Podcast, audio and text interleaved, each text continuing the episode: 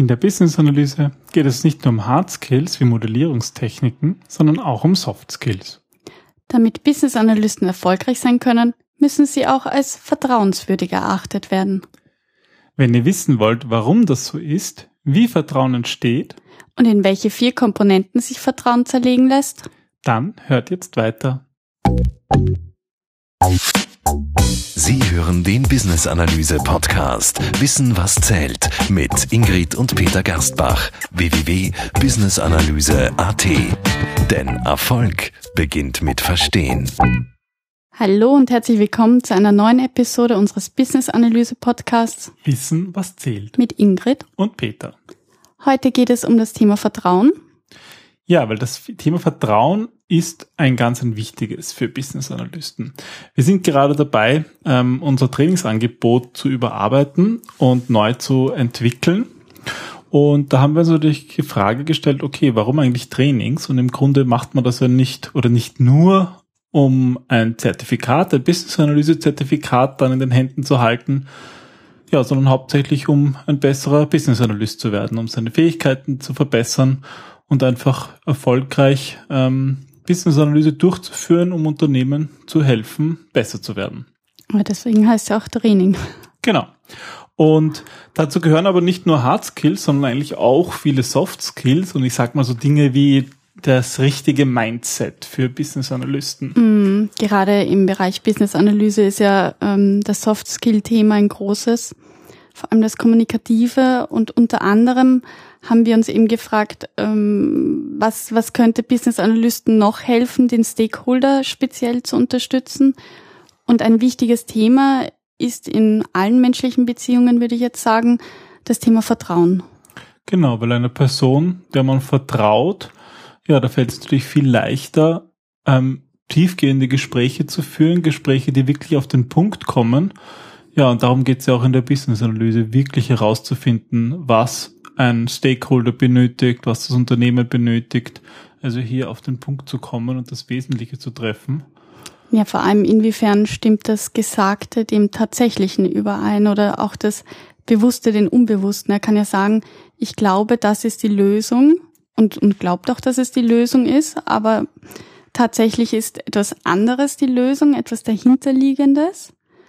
Und das zu hinterfragen und da auch offen und ehrlich zu reflektieren, braucht man ein vertrauensvolles Verhältnis mit seinem Gegenpart.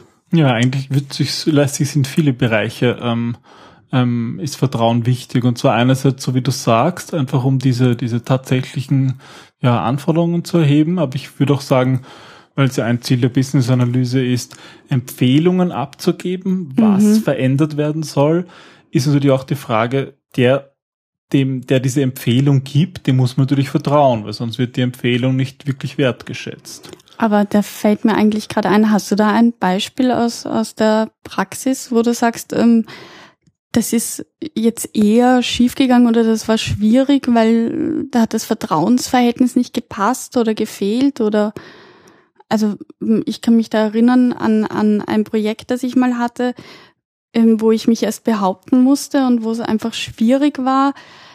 Ähm, also wo, wo ich das Glück hatte, dass mir jemand das Vertrauen entgegengebracht hat, dass ich das schon meistern werde. Das war einfach ein Vertrauensvorschuss, aber das war halt schon auch mit diesem, uh, schafft sie das wirklich?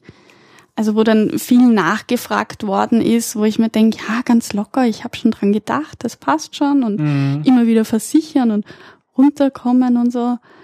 Also ja, ich glaube, das kennt jeder, dass es einfach Situationen gibt, wo, man, wo man sozusagen neu in einer neuen Umgebung ist, wo einem vielleicht noch nicht das Vertrauen entgegengebracht wird, dass man später vielleicht sich erarbeitet hat, weil es mhm. ist ja mhm. doch, ich würde sagen, Vertrauen ist etwas, was eine gewisse Zeit braucht, um zu wachsen. Ja, und die Zeit muss man natürlich da kriegt man vielleicht mal Vorschusslorbeeren, wenn man eben ein gutes Renommee hat, aber im Endeffekt mhm. muss man sich das dann immer wieder neu verdienen. Ja, und ähm, was wichtig ist, es ist ein Geben und ein Nehmen.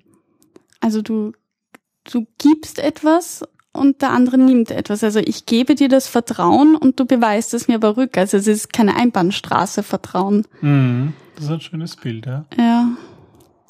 Ja, und ähm, weil wir uns da eben mit dem Thema Vertrauen intensiv auseinandergesetzt haben, haben wir uns überlegt, wie können wir das ich sag mal, handlicher machen.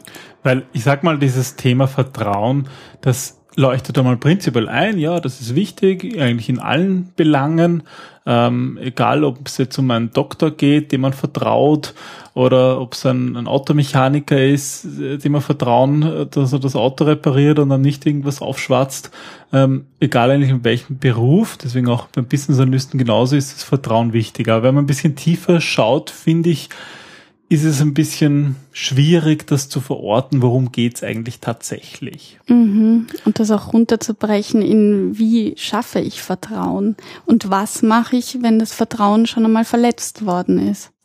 Ja, und deswegen haben wir uns da Gedanken gemacht, wie könnte man das runterbrechen auf eine, auf eine praktische Art und Weise. Ähm, ja, und sind über, sind, haben eine Vertrauensformel gefunden in einem Werk so ist es. Also ich habe ähm, sämtliche Vertrauensbücher durchforstet und psychologische Themen, ähm, alles, was irgendwie mit Vertrauen zu tun hat und das, was uns dann letzten Endes am besten gefallen hat und auch am meisten geholfen hat, das war eben The Trust Equation. Ähm, auf Englisch von The Trusted Advisor Green und Meister. Ja, sind die Autoren? Das sind zwei Amerikaner, die haben eben ähm, ähnlich den Intelligenzquotienten einen, einen Trust-Quotienten erfunden. Genau, der einfach aussagt, wie vertrauenswürdig man ist und das natürlich immer im, in einer bestimmten Situation natürlich nur. Genau, das ist nämlich wichtig, weil Vertrauen muss man auch immer in einem bestimmten Kontext sehen. Also ich meine, wo auf der einen Seite natürlich der IQ oder so hochstandardisiert ist, ist das natürlich mehr ein spielerischer Ansatz, weil ich denke, so etwas wie Vertrauen lässt sich sowieso nicht messen. Aber darum geht's auch gar nicht bei diesem, bei dieser Vertrauensformel, sondern da geht's eigentlich darum, wie wir eingangs gesagt haben, das Thema Vertrauen besser herunterzubrechen in konkrete, handhabbare Komponenten, die ihm helfen, ja, Vertrauen aufzubauen, Fehler zu vermeiden und dafür, ja, äh, wir werden auch ein paar Tipps und Tricks geben, wie man diese Komponenten stärken kann und dadurch das eigene Vertrauen, das einem entgegengebracht wird, zu stärken.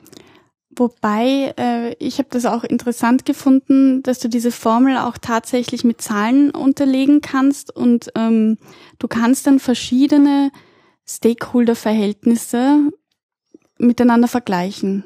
Also du kannst irgendwie sagen, was bringt es dir, wenn du jetzt mehr Zeit in, in eine bestehende Vertrauensbasis investierst oder eine bestehende Beziehung sozusagen. oder eine neue aufbaust, genau.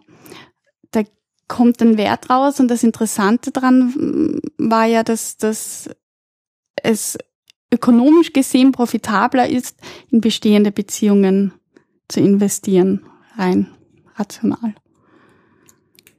Aber gut, dazu später. Stellen wir mal die vier Faktoren vor, die diese Vertrauensformel ausmachen, oder? Genau, also das sind vier Variablen. Und das heißt, diese Vertrauen ist sozusagen erst einmal das Produkt aus Glaubwürdigkeit plus Zuverlässigkeit plus Vertrautheit. Und das Ganze dividiert durch die Selbstorientierung. So, das sind jetzt mal vier komplexe Begriffe. Genau, die werden wir jetzt erklären, sagen, was damit eigentlich gemeint ist und dann natürlich auch die Formel ähm, beschreiben. Was man da jetzt schon sieht, es gibt einmal drei solche Faktoren, die die Glaubwürdigkeit ähm, erhöhen mhm. und also die, Entschuldigung, die Vertrauen erhöhen. Und ein Faktor, ein Faktor, der letzte eben, der im Nenner steht, der sozusagen das Vertrauen reduziert. Genau, und das ist auch deswegen, weil Selbstorientierung ist der stärkste von den vier Faktoren. Also so argumentieren das die, die Autoren, die sagen, du kannst dir durch Selbstorientierung, du kannst gar nicht so viel aufbauen durch die anderen drei, dass das dir nicht durch Selbstorientierung nicht zerstören könntest. Also der, der Zerstörungsfaktor. Genau. Aber darauf kommen wir jetzt mal später. Schauen wir uns erst einmal die Faktoren an, die sozusagen Vertrauen im positiven Sinne beeinflussen. Dann beginnen wir mal. Also die Vertrauensformel ist ähm, auf Englisch und ich habe keine deutsche Übersetzung gefunden. Das heißt, wir haben das selber auf Deutsch übersetzt. Das ist jetzt nicht offiziell, sondern aber es ist die semi-offizielle unsere Übersetzung. Genau. Ich finde, die Worte passen sehr gut und man kann das natürlich in vielerlei Hinsicht übersetzen, aber Ingrid hat da einen guten Job gemacht und das perfekt Dankeschön. übersetzt in schöne schöne Begriffe.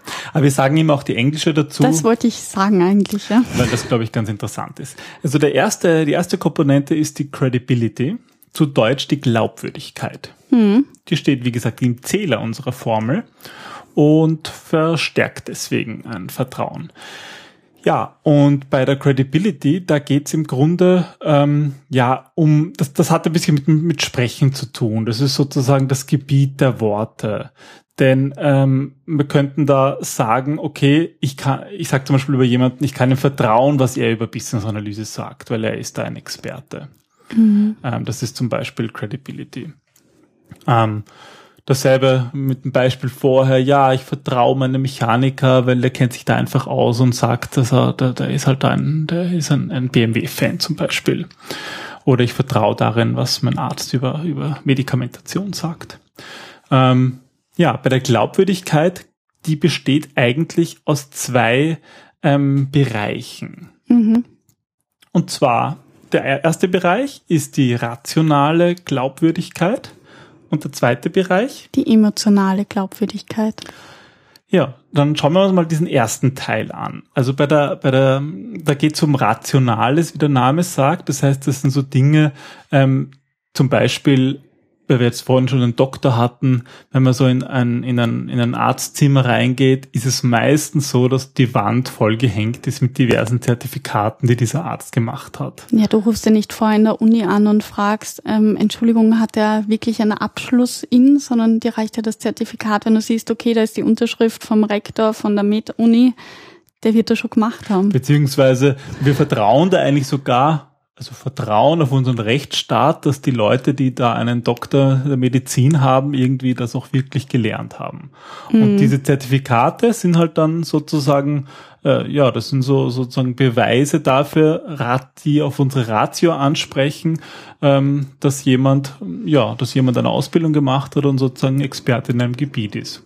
Mhm. Was ich aber auch interessant gefunden habe, ist, dass Testimonials auch ähm, diese Ratio ansprechen.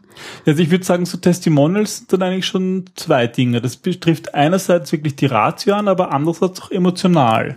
Also so zum Beispiel dieses Zertifikat, was im Arztzimmer hängt, ist nicht nur äh, nicht nur die, die rationale Glaubwürdigkeit, der ist eben Doktor in so und so, sondern auch die emotionale, weil mit einer Institution, die das Ganze ausgegeben hat, einfach äh, verknüpft wird, aha, eine Universität, ähm, da, da steckt sozusagen auch ein bisschen dieser emotionale Faktor drinnen.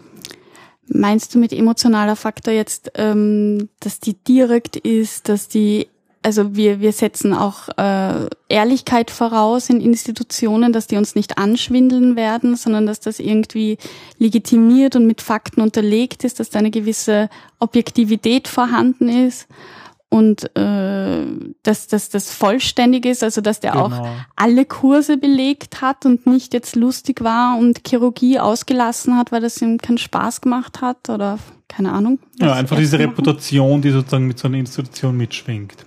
Mhm. Ja, und andere Punkte von, von, von rationaler Glaubwürdigkeit, ja, ist zum Beispiel auch eine, eine Art Genauigkeit. Mhm. Also einfach, dass man Dinge, Dinge sehr genau macht und ja, das alles ist sozusagen die, diese rationale Glaubwürdigkeit. Ich würde aber sagen, dass es bei der Glaubwürdigkeit auch darum geht, dass es ähm, sowohl die Expertise ist, also wie du jetzt gemeint hast, dass das ist die Zertifikate und, und die ähm, Genauigkeit, aber es macht halt auch diesen Faktor Präsenz aus. Also wie spricht jemand, wie sieht jemand aus, wie reagiert jemand, ja, mhm. wie tritt der als ganze Person auf, wie, wie präsent ist der?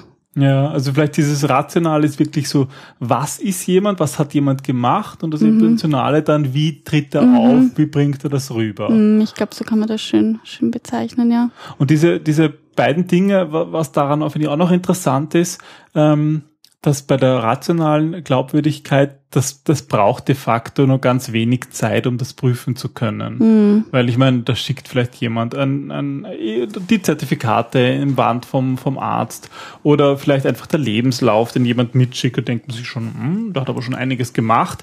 Der kriegt sozusagen schon diese Vorschusslorbeeren. Mhm. Seine Referenzliste und so. Genau, Referenzliste auf Webseiten mhm. mit Kunden zum Beispiel, all das geht eben in diese Glaubwürdigkeit. Aber sozusagen jetzt diese emotionale Glaubwürdigkeit, das geht ja vielleicht nicht gar so schnell. Naja, das ist mit den Emotionen auch immer eine Sache. Also unbewusst geht es schon schnell, dass wir jemanden einordnen. Du musst zumindest ihn einmal gesehen haben, um diese ja. Präsenz zu spüren. Ja, und, und du musst auch schauen. Also oft haben wir dann schon ein Gespür und denken uns, na, das, was er sagt, passt nicht wirklich mit dem zusammen, wie er agiert. Da, hm, da ist was nicht stimmig. Aber sozusagen der Arzt, der im weißen Kittel dann hineinkommt genau. und einfach diese Ruhe und Sicherheit ausstrahlt, das wäre Und womöglich mit irgendwelchen Fachbegriffen um sich wirft, dann ja. sind wir schon, oh, okay, sichere Seite. Gut, was heißt das jetzt sozusagen für Business-Analysten? Ähm, wir sind ja der Meinung, dass wenn Business-Analysten diese vier Faktoren, die wir eben vorstellen, sozusagen daran arbeiten, ja, dann werden sie insgesamt glaubwürdiger, ähm, als glaubwürdig erachtet und das hilft natürlich auch, macht sie natürlich erfolgreichere, erfolgreichere Business-Analysten. Ja, und mit der Glaubwürdigkeit, mit der Credibility, haben wir natürlich ein paar Tipps für euch, ähm, wie man das stärken kann. Und der erste Punkt ist einmal, immer die Wahrheit zu erzählen, weil es natürlich die, diese Glaubwürdigkeit untergräbt, wenn man irgendwann einmal einer Lüge unter Anführungsstrichen überführt wird, also wenn man einfach nicht ganz ehrlich ist. Ehrlichkeit ist eben ein ganz ein, ein, großer Wert, der Glaubwürdigkeit stärkt. Wobei da, da muss ein Abstrich gemacht werden. Ehrlichkeit, die keinen anderen verletzt oder irgendwie in Verlegenheit bringt. Also es gibt ja auch diese Ehrlichkeit, wo du dann womöglich jemand anderen hineinreitest. Mhm. Ja, ehrlich im Sinn von einfach die mhm. Wahrheit sagen, sagen ja. wir es mal so. Die Wahrheit äh, kann man auch wieder philosophieren, was ist Wahrheit? Ah, okay, ich gebe es auf. Also der erste Tipp ist, sag die Wahrheit und ja. Na gut, ähm, wir lassen das jetzt. Ähm, was dazugehört, ist auch übertreibe nicht. Also wenn du etwas erzählst, dann schau, dass du möglichst mit Fakten hantierst und Sachen, die du belegen kannst und ähm, jetzt nicht großartig Storytelling betreibst, indem du, ich weiß nicht, einem Stakeholder erklärst, mein Hund hat die Unterlagen gefressen, ähm, weil er irgendwie seit drei Tagen kein Futter hatte, weil ich so in der Arbeit vertieft war. Jo, ne? Das ist dann vollkommener Unsinn. Peter verdreht gerade die Augen. Aber ja, also nicht übertreiben. Genau. Ähm, was halt für die Glaubwürdigkeit immer gut ist, wenn man einfach die Dinge macht, die man, wenn man sich gut vorbereitet, wenn man sozusagen seine Hausübung macht, ähm, weil das einfach dann ja positiv auf diese Glaubwürdigkeit wirkt, weil der, jemand, der immer vorbereitet ist und so, ja, dem gibt man vor allem diese, das ist eigentlich eine Mischung aus rationalen und emotionaler Glaubwürdigkeit. Jetzt kommt ein Tipp, der ist, glaube ich, für die meisten schwer, obwohl jeder sagt, na eh klar, aber das ist ganz wichtig wenn du etwas nicht weißt, dann kannst du es ruhig zugeben oder solltest du auch zugeben, ich weiß es nicht. Das ist vollkommen in Ordnung. Wir können nicht alle alles wissen. Na klar ist es blöd, wenn du bei jedem zweiten Satz sagst, äh, keine Ahnung, äh, weiß ich nicht. Aber wenn du mal irgendwo nichts weißt oder, oder einfach nachschauen musst, dann ist es vollkommen in Ordnung, auch zu sagen, das muss ich mir selber noch genauer ansehen, da bin ich noch nicht dazugekommen, da muss ich noch Informationen einholen. Ich weiß es nicht, da bin ich nicht der Experte dafür oder. Äh, ich ja. glaube, das ist ja generell etwas, was für Business Analysten wichtig ist. Sie müssen wissen, wo sie nachschauen können, wo sie mm. etwas erfahren können und müssen nicht selbst alles wissen weil äh, das ist nun mal unsere Rolle als Business Analyst, dass wir da eher ja Moderator sind und nicht selbst die Allwissenden. Deswegen ist der Punkt aus zweierlei Gründen doppelt wichtig. Das finde ich nett, dass du das sagst. Da habe ich mal irgendwo eine Geschichte gehört. Ähm, ich glaube, die ging ähm, um Henry Ford, wo er beim Gericht vorgeladen war. Und da wurde, äh, wurde angezweifelt, dass er intelligent ist, weil er hat ja nicht einmal einen Schulabschluss und so weiter. Und da dürfte dann irgendwie ausgezuckt sein, also so, so geht die Geschichte. Und sein Argument war, ich weiß wenigstens, wen ich wann wo fragen kann und wo ich nachschauen muss. Und das ist intelligent und nicht ihr Punkt, Punkt, Abschluss. Mhm. Ja, genau. Das denke ich, dürfen sich Business-Analysten auch beher beherzigen. Und außerdem stärkt es die Glaubwürdigkeit. So ist es. Wenn man das auch zugibt, wenn man was nicht weiß, weil wer hat schon die Größe und macht das. Ja, ähm, etwas, was jetzt im Podcast natürlich auch super passt, aber nicht nur im Podcast wichtig ist, sondern ein Tipp ist auch mit, ähm, mit, mit Ausdruck ähm, zu sprechen und nicht so ganz monoton, weil wer nur monoton redet, dem glaubt man nichts, auch wenn er die Wahrheit spricht. Ja, also mit viel Ausdruck. Und das geht jetzt vor allem auf diese emotionale Glaubwürdigkeit, weil jemand, der Pathos und, und Druck und, und seine Stimme eine, einfach eine volle Stimme hat und das mit Sicherheit sagt, dem glaubt man die Dinge einfach, einfach besser. Also. Mm. Und das bringt uns eigentlich auch wieder zum nächsten Punkt. Benutze deinen Körper, deine Körpersprache, äh, Augenkontakt herstellen, nicht immer am Boden schauen und sich denken, oh, der hat schöne Schuhe, ich habe Angst, ihn anzuschauen. Sondern einfach auch wirklich direkt in die Augen schauen, was nicht heißt anstarren, aber einfach offen reden, seinen Körper auch benutzen, um, um Sätze zu unterstreichen, um, um nicht mit verschränkten Armen dazustehen, sondern ja. Also das seht ihr jetzt alle nicht, aber die Ingrid macht das ganz wunderbar. Danke. ja, und ein Punkt, der das vielleicht alles zusammenfasst, ähm, am besten ist es, wenn man einfach sein Thema liebt, wenn man einfach Business Analyst aus Leidenschaft ist und das Thema, dass man, äh, das vielleicht geht, einfach mit, mit, mit, ja, mit, mit Herz an der Sache ist, weil dann geht das Ganze automatisch. Dann muss man nichts denken, wie man Glaubwürdigkeit erhöht, wenn man sein Thema liebt. Ja, dann, dann kommt das alles automatisch. So ist es. Und wir gehen jetzt weiter zum nächsten Faktor, und zwar das R für Reliability oder Zuverlässigkeit. Das heißt, wir haben jetzt Glaubwürdigkeit plus Zuverlässigkeit. Und ähm, Zuverlässigkeit hat mit Aktionen zu tun, also mit Taten. Das heißt, wir könnten jetzt sagen, ähm, ich vertraue ihm, dass er, also wenn Peter sagt, dass er morgen den Business Case fertig haben wird, dann vertraue ich ihm, weil ich weiß, dass er sein Wort hält. Und er wird es nicht sagen, wenn er nicht damit fertig werden würde. Das heißt, was wir hier haben, ist eine Versprechung. Er verspricht etwas, dass er das einhält und er setzt danach eine Aktion. Das ist ganz wichtig, dass das auch in Kombination gesehen wird, weil zum Beispiel, wenn wir Meetings canceln oder sagen, ich rufe an und dann nicht anrufen, das mindert immer die Zuverlässigkeit. Also das macht jemanden weniger vertrauenswürdig, weil das einfach der hat damals nicht angerufen, warum sollte er heute anrufen? Der sagt das Meeting eh wieder ab, weil pff, warum soll ich da jetzt überhaupt zum Termin zusagen? Ja, vielleicht auch zum Punkt vorhin, man soll sozusagen Hausübungen machen. Ja, und wenn man, wenn man das ankündigt, dass man etwas machen wird, ja, dann ist es auch wichtig, dass man das dann auch tatsächlich macht. Genau, und was bei der Zuverlässigkeit noch interessant ist, ist, dass wir generell eher Menschen vertrauen, die ähnlich sind wie wir, die dieselben Macken haben wie wir, sage ich jetzt mal, oder dieselbe dasselbe Vokabular benutzen oder ähnliche Gewohnheiten haben, weil wir sie dann auch besser einschätzen können. Und deswegen finden wir solche. Wie sich verhalten, es geht ums mm, Verhalten, oder? Und solche Menschen finden wir per se schon vertrauenswürdiger.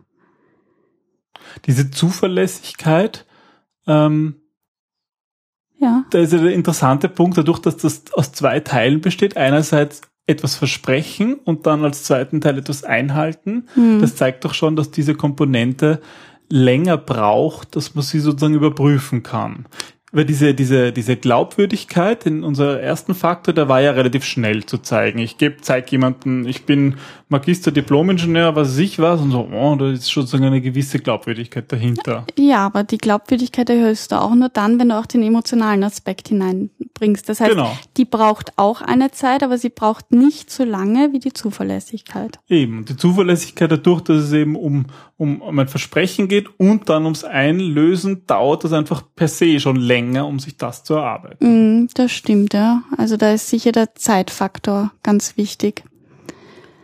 Auch hier haben wir ein paar Tipps, ähm, die wir euch mitgeben wollen, um zuverlässig, eure Zuverlässigkeit zu untermauern. Ja, das, das eine ist ähm, mit deinem Stakeholder, also sprich mit deinem Stakeholder immer alles ab, welche Schritte du setzen wirst, was du machen wirst, ähm, wie dein Plan aussieht. Das ist, also die Tipps kommen euch jetzt sicher sehr ähnlich vor zur Glaubwürdigkeit, weil einfach die Unterscheidung ist sehr schmal. Ja, wobei ich meine, dieses da ist ja vor allem der Punkt wieder dran, Commitment ein, zu geben, aber dann auch noch einzuhalten. Ja. Also der zweite Punkt, der macht, da gibt er hier sozusagen den, mm. den, den Punkt rein. Was zum Beispiel auch dazu gehört, ähm, was immer gut ist für die Zuverlässigkeit, einfach ähm, Vorbereitung, bei Meetings vorbereitendes Material ähm, im Vorhinein zu versenden oder zum Beispiel nach den Meetings die, die, die Agenda auszusenden. Aber halt dann immer und regelmäßig und nicht, äh, heute bin ich lustig, heute habe ich Lust dazu, heute schicke ich es aus und mhm. nächstes Mal wieder nicht, sondern einfach diese Regelmäßigkeit ist da immer wichtig. Ja, und vor allem, wenn ich sage dann. Ja. Wenn dann. Ja, genau dasselbe wenn äh, es ist gut, sich Ziele zu setzen, wenn wir einen Workshop machen oder ein Meeting machen. Das hatten wir jetzt schon ein paar Mal in unserem Podcast. Ja, zum Beispiel beim Podcast über die Requirements Workshops. Aber dann ist es auch wichtig, dass man diese Ziele wiederum offen ausspricht und vor allem, dass man sie dann auch einhält. Also dass, dass wenn wir sagen, okay, wir haben jetzt einen Requirements Workshop und wollen da die Anforderungen erheben, dass wir auch wirklich Anforderungen dort erheben. Und dann im Endeffekt mit einer Liste hinausgehen. Die wir dann auch wieder ausschicken. Genau. Ja, und dann ähm, wäre dann noch ein Punkt, den haben wir vorher eh auch angesprochen. Äh, der, der, da geht es darum, dass man, äh, man sagt im Englischen, ähm, use the fit and feel around the client, also around terminology. Also benutze das, diese Wohlfühlumgebung deines Stakeholders. Also wenn du weißt, er bevorzugt irgendwelche Termine oder oder äh, er mag seine Meetings, äh, seine seine Agenda in, in Bullet Points und nicht ausgeschrieben oder äh, ja, dann komm dem auch entgegen. Okay. Ja, das war das Thema Zuverlässigkeit. Ja. Der nächste, der nächste, ähm, das ist jetzt sozusagen der dritte, die dritte Komponente, die auch noch im Zähler steht, ist Intimacy oder zu Deutsch die Vertrautheit. Mhm. Ja, und hier geht's jetzt eigentlich, das ist das Gebiet, wo es um Emotionen, um Gefühle geht. Ähm, also es geht auf die Sicherheit, ähm, die jemand die man fühlt, wenn man jemandem etwas anvertraut. Sozusagen ähm, jemanden, zu dem wir vertraut sind, da sagen wir, ich kann ihm diese Information anvertrauen, weil er hat, er hat sozusagen das noch nie missbraucht ähm, und er wird mich nie irgendwie in Verlegenheit bringen. Das spricht eben diese, diese Vertrautheit aus. Also so, so jemanden habt ihr auch sicher in eurem bekannten Familienkreis. Ich weiß zum Beispiel, ich kenne jetzt eine Person, dessen Namen ich nicht nenne, aber ich weiß, wenn ich dem eine Information gebe, kann ich es gleich in der Zeitung schreiben, weil das in einer Stunde haben das die Buchstrommeln überall verbreitet. Das kann ja manchmal auch praktisch sein, solche Leute zu kennen. Vor allem muss dann immer sagen, das ist jetzt ein Geheimnis und du darfst es bitte nicht weiter sagen, weil dann kann man sich sicher sein, dann braucht er keine Stunde, dann sind es in zehn Minuten auch erledigt. Aber hier geht es natürlich nicht darum, sondern genau um das Gegenteil, also die Vertrautheit, dass das jemand nicht macht.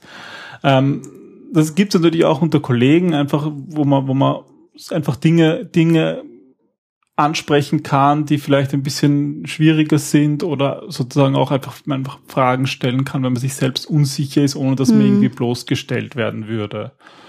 Und ja, bei dieser Vertrautheit ein schönes Bild ist, finde ich, das, das Tanzen. Das Tanzen mhm. passt da irgendwie gut hinein. Das ist irgendwie auch eine, eine gewisse Vertrautheit, eine gewisse Nähe, aber trotzdem ist auch viel Respekt drinnen. Mhm. Und du darfst diese Nähe auch nicht überschreiten, gerade am Anfang. Genau, ja. Also es ist irgendwie, der, der, der eine macht einen Schritt nach vor und der andere macht einen Schritt nach hinten. Also es ist sozusagen ein, ein, ein Geben und Nehmen, aber halt immer mit dem, ja, mit dem Abstand. Mhm. Ja, was wichtig ist, um diese Vertrautheit zu erlangen bei einem Gegenüber, man muss mal absolut ehrlich sein. Mhm. Das, was ich interessant finde, ist, dass viele denken, im Geschäftsleben hat Vertrautheit nichts zu suchen. Aber ich glaube, dem ist ja gar nicht so. Also ähm, es agieren ja Menschen miteinander. Ich vertraue ja auch an Menschen. Und wenn ich sage, ich ähm, glaube an ein Unternehmen, dann glaube ich ja auch dem Menschen in dem Unternehmen und nicht mhm. der Rechtsform Unternehmen. Und deswegen äh, hat, haben Geschäftsbeziehungen immer eine persönliche Vertrautheit. Ja, und ich sage auch gerade mal, gerade mal in der Business-Analyse kann es auch oft um Themen gehen, die auch wirklich diese, diese Vertrautheit erfordern. Zum Beispiel im Change Management. Erstens ist es einmal, dass sich Menschen generell schon nicht gerne verändern oder meistens zumindest mhm. nicht oder nur wenn es wirklich notwendig ist. Mhm. Ähm, das heißt, um, wenn man als Business Analyst ja auch Change Agent ist und eben für Veränderung eintrifft, ist natürlich wichtig, den, den Menschen auch die Angst zu nehmen vor Veränderung mhm. und dafür hilft auf jeden Fall Vertrautheit. Oder wenn es kann ja zum Beispiel sein, dass das ist ja meistens so, was man irgendwie doch versucht, Prozesse zu optimieren, ähm, Kosten zu sparen und das hat halt auch oft damit zu tun, dass möglicherweise ja Mitarbeiter ihren Job verlieren mhm. werden. Und das sozusagen anzusprechen, da nicht einen Bogen herumzumachen, sondern so auch für solche Themen das ist natürlich dann eine, eine, eine sehr, sehr persönliche Sache mm, oft. Mm, das auch anzusprechen. Ja, und ich glaube, jeder, der sagt, dass, ja, dass es im Business ähm, Emotionen keinen Platz haben, ja, das ist sowieso. Der hat Business nicht verstanden. Genau, ja. Ja, also das alles gehört zu Vertrautheit. Ja, und ähm, ein paar Tipps, ähm, wie ihr diese Vertrautheit stärken könnt. Als erstes einmal, glaube ich, muss man da an sich selber arbeiten. Es geht darum, nicht Angst zu haben. Denn genau diese Vertraute zu erzeugen, benötigt mal ein, eine gewisse Courage, eben eine, eine, den Mut, den ersten Schritt zu machen. Mm. Und du hast es eigentlich eh auch schon schön mit dem Bild des Tanzes gebracht, immer zu achten, ist genug Spannung noch da? und komme ich dem anderen zu nah, wie bei Dirty Dancing. Das, das ist meine Zone und das ist deine Zone und hm. Ja, eh schon wissen. Also einfach auszutesten, ähm, wird dem das jetzt zu persönlich oder ähm, berühre ich ihn da schon unangenehm, also dass, dass es dem anderen irgendwie unangenehm und zu schnell ist. Da muss man einfach, einfach sich anpassen und, und ein bisschen vorsichtig die Schritte setzen. Genau, ja. Ja, ein weiterer Tipp ist, es ist immer gut, Spaß und Faszinierung zu empfinden, Faszinierung vor allem auch äh, dem Gegenüber, ähm, mhm. seinen Gefühlen gegenüber, einfach eine gewisse, gewisse Freude im Umgang mit Menschen. Ja, weil dann, das ist auch wieder so ein Punkt, dann, dann entsteht diese Vertrautheit irgendwie ganz, ganz automatisch. Ja, und um euch da, da diesbezüglich ähm, eine kleine Anekdote zu erzählen, eine vertraut, uns vertraute und äh, eine, die uns vielleicht vertrauenswürdiger macht. Wir haben einmal ein Training besucht und äh, da war das Thema, es gibt immer an dem anderen etwas, was, also Respekt ist einmal das Erste, was ich jedem entgegenbringen muss, egal ob ich ihn mag oder nicht mag. Aber du wirst immer etwas an dem anderen finden, was dir gefällt. Und sei es die Schuhe. Also ähm, das Beispiel war so, ma, ich mag diesen Typen überhaupt nicht. Na, dann schauen die mal von oben bis unten an und vielleicht hat er tolle Schuhe. Und das ist bei uns jetzt intern so ein, ein Running Gag, wenn, wenn wir uns über irgendetwas aufregen, dann schauen wir sozusagen nach unten und sagen uns, aber ich mag seine Schuhe. Na gut. Als nächsten Punkt haben wir ähm, als gerade als BE frage mal Fragen, die du sonst nicht in deinem Repertoire hast. Also einmal außerhalb von von den Bullet Points, außerhalb der üblichen Fragen, stelle mal auch persönliche Fragen wie wie geht es dir damit, wenn wenn wenn wir jetzt über dieses Projekt reden und da womöglich ein Job wegfällt? Ja, das sind, glaube ich, alles Dinge, die indem man vielleicht, wenn man so getrimmt ist auf, auf, auf Ziele und auf Funktionieren, mm. die man vielleicht gar nicht denkt. Aber das sind, glaube ich, ganz wichtige Punkte. Auch mal ein bisschen, äh, man muss ja jetzt nicht zum, zum ja, zu dem mutieren, der da nur in der Kaffeepause über irgendetwas anderes spricht, aber einfach auch mal, ja, einfach auch mal den Mensch sein können. Hm.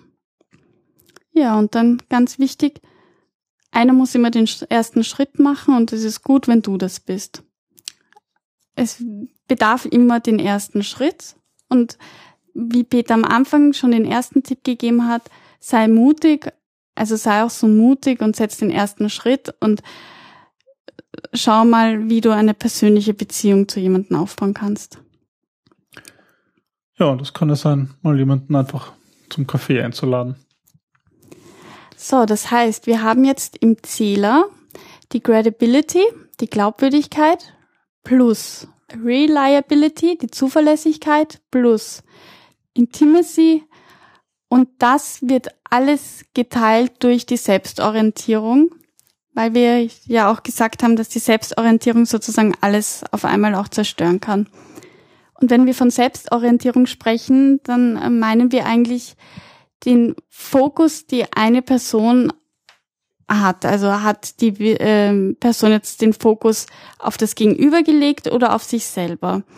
Ein Beispiel wäre eben, wenn wir sagen, ich kann ihm nicht vertrauen, ich glaube nämlich nicht, dass er sich wirklich um mich Gedanken macht. Der ist viel zu viel damit beschäftigt, seine eigenen Ziele zu verfolgen. Also ich finde super, merkt man das immer bei Verkäufern. Mm. Gibt einfach die Typen, die sagen, wo man wirklich das Gefühl hat, die wollen einem nicht nur etwas verkaufen, sondern die wollen wirklich verstehen, was, was der eigene Bedarf ist und dann wirklich beraten, sozusagen wirklich die vertrauenswürdigen Berater sind, die haben halt, die halt sozusagen auch etwas zu verkaufen haben. Und auf der anderen Seite die, wo man weiß, der interessiert sich genau für seinen Umsatz, für seine Provision, haben, will den Abschluss haben. Und ich glaube, dass das kennt, denke denk ich, jeder von uns, diese zwei unterschiedlichen hm. Typen von Verkäufern. Und genau das ist diese, diese Selbstorientierung. Hm. Ja, ich war letztens in einem Geschäft ähm, und da hat mir dann die Verkäuferin gesagt, das kriegen Sie bei uns nicht, aber schauen Sie mal, ich glaube, da das war irgendwas für, für die Hunde, schauen Sie mal beim Baumarkt, dort habe ich das letztens gesehen. Mhm. Und das war halt super, weil ich mir gedacht habe, okay, ich komme da wieder hin, weil die ist ehrlich zu mir und, und die verkauft mir jetzt nicht, die hätte mir ja, ich, ich weiß nicht, worum es ging, aber die hätte mir ja XYZ auch ja, dass sie jetzt sagen können. können, naja, das gibt's nirgendwo, nehmen Sie das, das ist Das fast, ist ja auch ja. viel besser und überhaupt kostet halt dreimal so viel oder keine Ahnung was. Ja, das fand ich toll. Also sozusagen nicht nur auf seinen eigenen Vorteil achten. Sondern wie kann ich dem anderen auch behilflich sein, wirklich Nutzen schaffen. Ja. Und ähm, Selbstorientierung kann man auch so identifizieren, das sind oft die Leute, die, die oft Referenznamen fallen lassen oder sagen, ja, und da habe ich mit dem und dem gesprochen, den kennen Sie ja auch, oder ähm, die sehr selbstverliebt sind, die irgendwie, wo man das Gefühl hat, dass die alles machen, nur damit sie Recht behalten, oder die als sehr intelligent rüberkommen wollen, auch wenn sie gerade den größten Schwachsinn, die zum Beispiel nicht sagen können, dass sie etwas nicht wissen, also die mhm. den größten Schwachsinn verzapfen, aber per, per Tu nicht zugeben wollen, dass sie da auf der falschen Fährte sind. Oder die, ähm, ja, was, was kann man da noch nennen? Die einfach mehr ja, die einfach nur an sich denken ja. und nicht an einen anderen. Und das ist eben das Spannende an dieser Komponente. Man kann bei den anderen noch so gut sein, man kann tolle Ausbildungen haben und Reputation und Zertifikate. Man kann mhm. eine großartige zuverlässig sein und, ihnen, und alles richtig machen ähm, und auch eine gewisse Vertrautheit aufbauen. Aber wenn man dann, wenn dann das Gegenüber das Gefühl hat, man interessiert sich nicht für ihn, sondern eigentlich der interessiert sich nur für einen selbst, dann macht das eigentlich alles kaputt. Diese ganze, mhm. das ganze aufgebaute Vertrauen wird durch diese Selbstorientierung ja, zerstört. Ja, ich kann mich da äh, erinnern an, an, das ist jetzt kein Zitat, aber ich glaube, also Zitat, ich glaube, das ist bei Garfield vorgekommen, beim Cartoon, da war irgendwie so, die Menschen sind schlecht, sie denken nur an sich, nur ich nicht, ich denke an mich. Ha. Ja, das fasst das, glaube ich, ganz gut zusammen. Und auch hier haben wir ein paar Tipps für euch. Und der erste Tipps wäre, ähm, wenn ihr mit jemandem sprecht und da kommt irgendwie eine Pause dazwischen. Ja, dann solltet ihr das nicht vervollständigen. Zum Beispiel, danke. Du bist nicht vertrauenswürdig. Ja. Dann, der zweite Tipp ist, ähm, es ist oft besser ist, offene Fragen zu stellen, weil das einfach dem, dem Gegenüber mehr, mehr Möglichkeiten lässt und nicht, Mhm. nicht so diese Bestätigung einfordert, wie es geschlossene Fragen mit Ja und Nein sind. Ja, dasselbe gilt auch für, für Antworten. Auch wenn ihr das Gefühl habt, na, das ist eh klar, was darauf die Antwort ist, ihn einmal aussprechen lassen. Oft reden die Leute auch, um ihre eigenen Gedanken für sich selber noch einmal zusammenzufassen und clustern zu können. Also nicht zu früh Antworten geben. Dann, ein super Punkt, ge- gerade für Business Analysten ist, sich zumindest am Anfang auf jeden Fall immer mehr darauf fokussieren, das Problem zu definieren und nicht gleich mit Lösungen zu kommen. Ich meine, das ist ein Punkt, den, den Business Analysten sowieso kennen, weil es ja da eigentlich generell darum geht, Anforderungen zu erheben. Ähm, aber auch, dass da geht es natürlich auch nicht nur um den gesamten Prozess in der Business-Analyse, sondern einfach auch nur um, um, um, um zwischenmenschliche kurze Sequenzen in Meetings, in Gesprächen, einfach sozusagen mehr problemorientiert äh, sich anzuschauen, worum geht's eigentlich und nicht dauernd ungefragt Tipps und Vorschläge zu machen, weil das eben auch zeigt, so, ha, ich bin der Beste, ich weiß es doch eh und du, ich, ich muss eigentlich gar nicht wissen, was, was du willst, ähm, ich weiß es eh schon. Mhm. Dann gibt's noch das aktive Zuhören. Das ist ja immer wichtig, nicht nur bei der Selbstorientierung. Das aktive Zuhören, für mich ist da auch immer ganz wichtig der Punkt, habe ich wirklich das verstanden, was du gesagt und gemeint hast. Also auch paraphrasieren, nachfragen, habe ich dich jetzt richtig verstanden und das in den eigenen Worten wiedergeben Mhm. um, um abzuklopfen, ob man es auch wirklich verstanden hat, also aktiv zuhören. Das heißt, immer wieder nachfragen, immer wieder zusammenfassen, immer wieder auf den Punkt bringen. Ja, damit ganz eng zusammenhängen tut vielleicht auch, dass man das selber auch, ich auch bei Gefühlen, die, ähm, die sozusagen bestätigen soll, wenn man einen Eindruck hat, dass das Gegenüber irgendwie unzufrieden ist mit einer Situation, dass man das anspricht, dass man das sozusagen ähm, offenlegt, äh, die eigenen Gefühle, die man hat, die möglichen Gefühle, die ein Gegenüber haben könnte. Weil ja, jemand, der sehr selbstorientiert ist, der interessiert sich ja gar nicht für den anderen, schon gar nicht für die Gefühle. Deswegen ist es auch ein guter Punkt, solche Dinge offen zu legen, Gefühle. Das ist aber offenlegen und nicht aktives Zuhören. Ja, ja, genau. Das Genau. eh. Also, das als- hast du als gemeint, ein als, neuer als ein neuer Punkt. Punkt Also gemeint. Entschuldigung, da habe Genau. ich das missverstanden, ja. Ja, und was auch immer wichtig ist, wenn es in der Kommunikation hapert, nicht den Fehler beim anderen suchen, sondern zuerst bei sich selber suchen.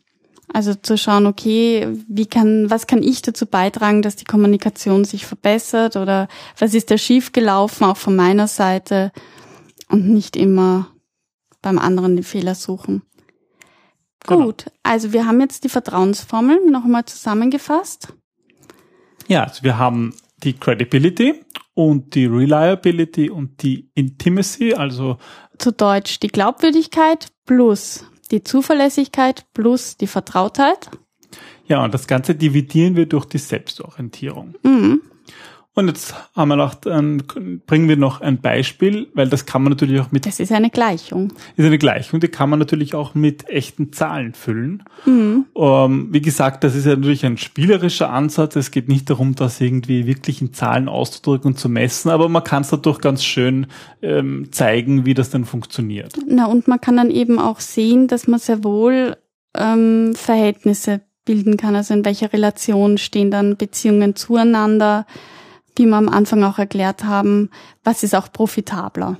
Ja, weil ich meine, es gibt ja zum Beispiel ein, ein übliches, eine übliche Aussage im Geschäft, dass es sinnvoller ist oder dass es viel günstiger ist, bestehende Kundenbeziehungen ähm, zu intensivieren, als neue Kunden aufzubauen. Das sagt man ja üblicherweise auch, dass einfach neue Kunden kosten einfach ein Vielfaches, ähm, die zu, ähm, die aufzubauen, als existierende Kunden sozusagen weiterhin zu befriedigen.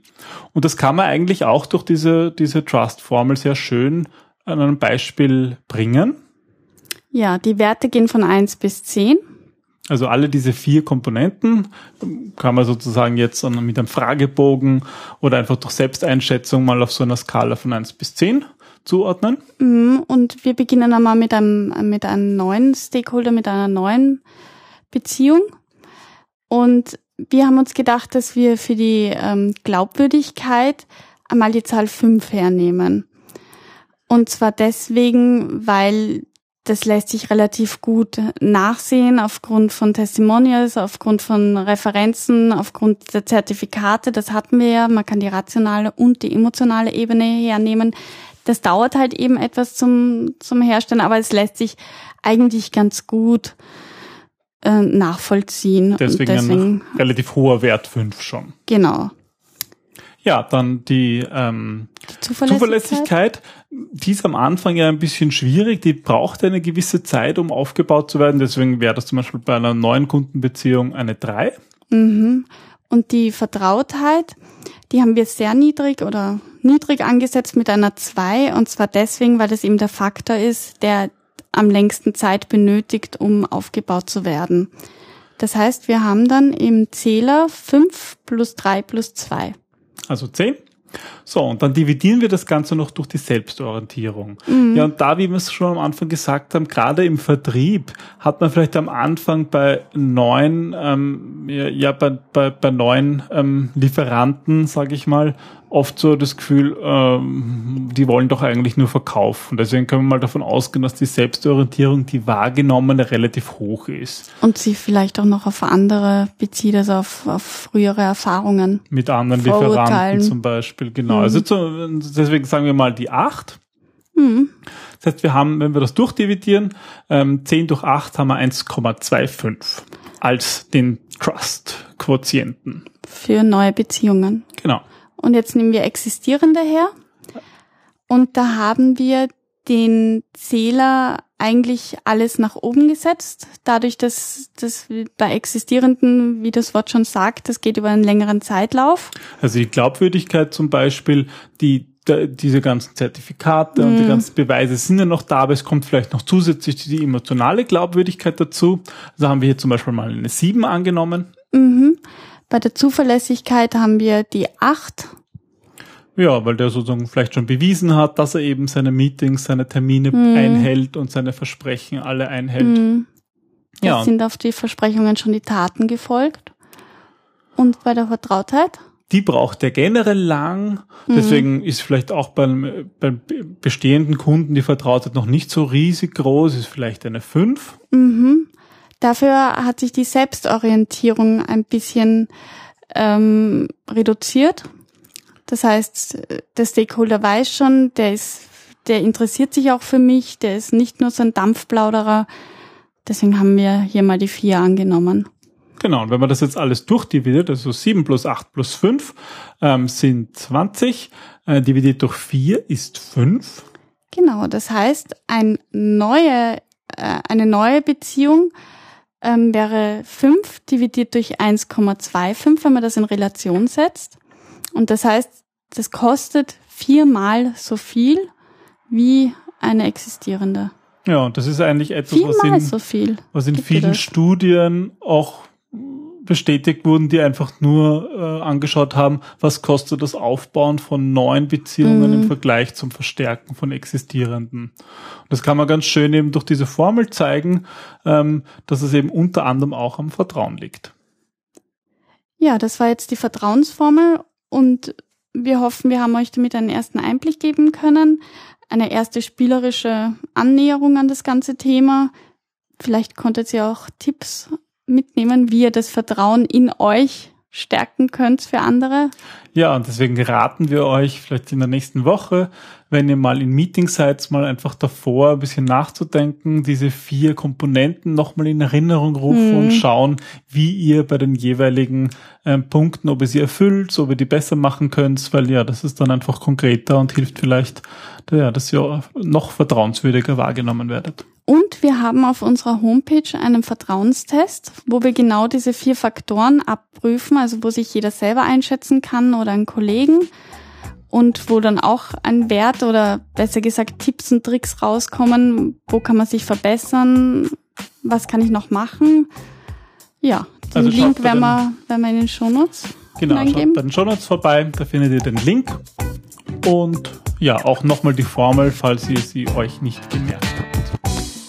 Dann viel Spaß beim Ausprobieren, Vertrauen aufbauen. Bis zum nächsten Mal. Bis zum nächsten Mal. Tschüss. Ciao.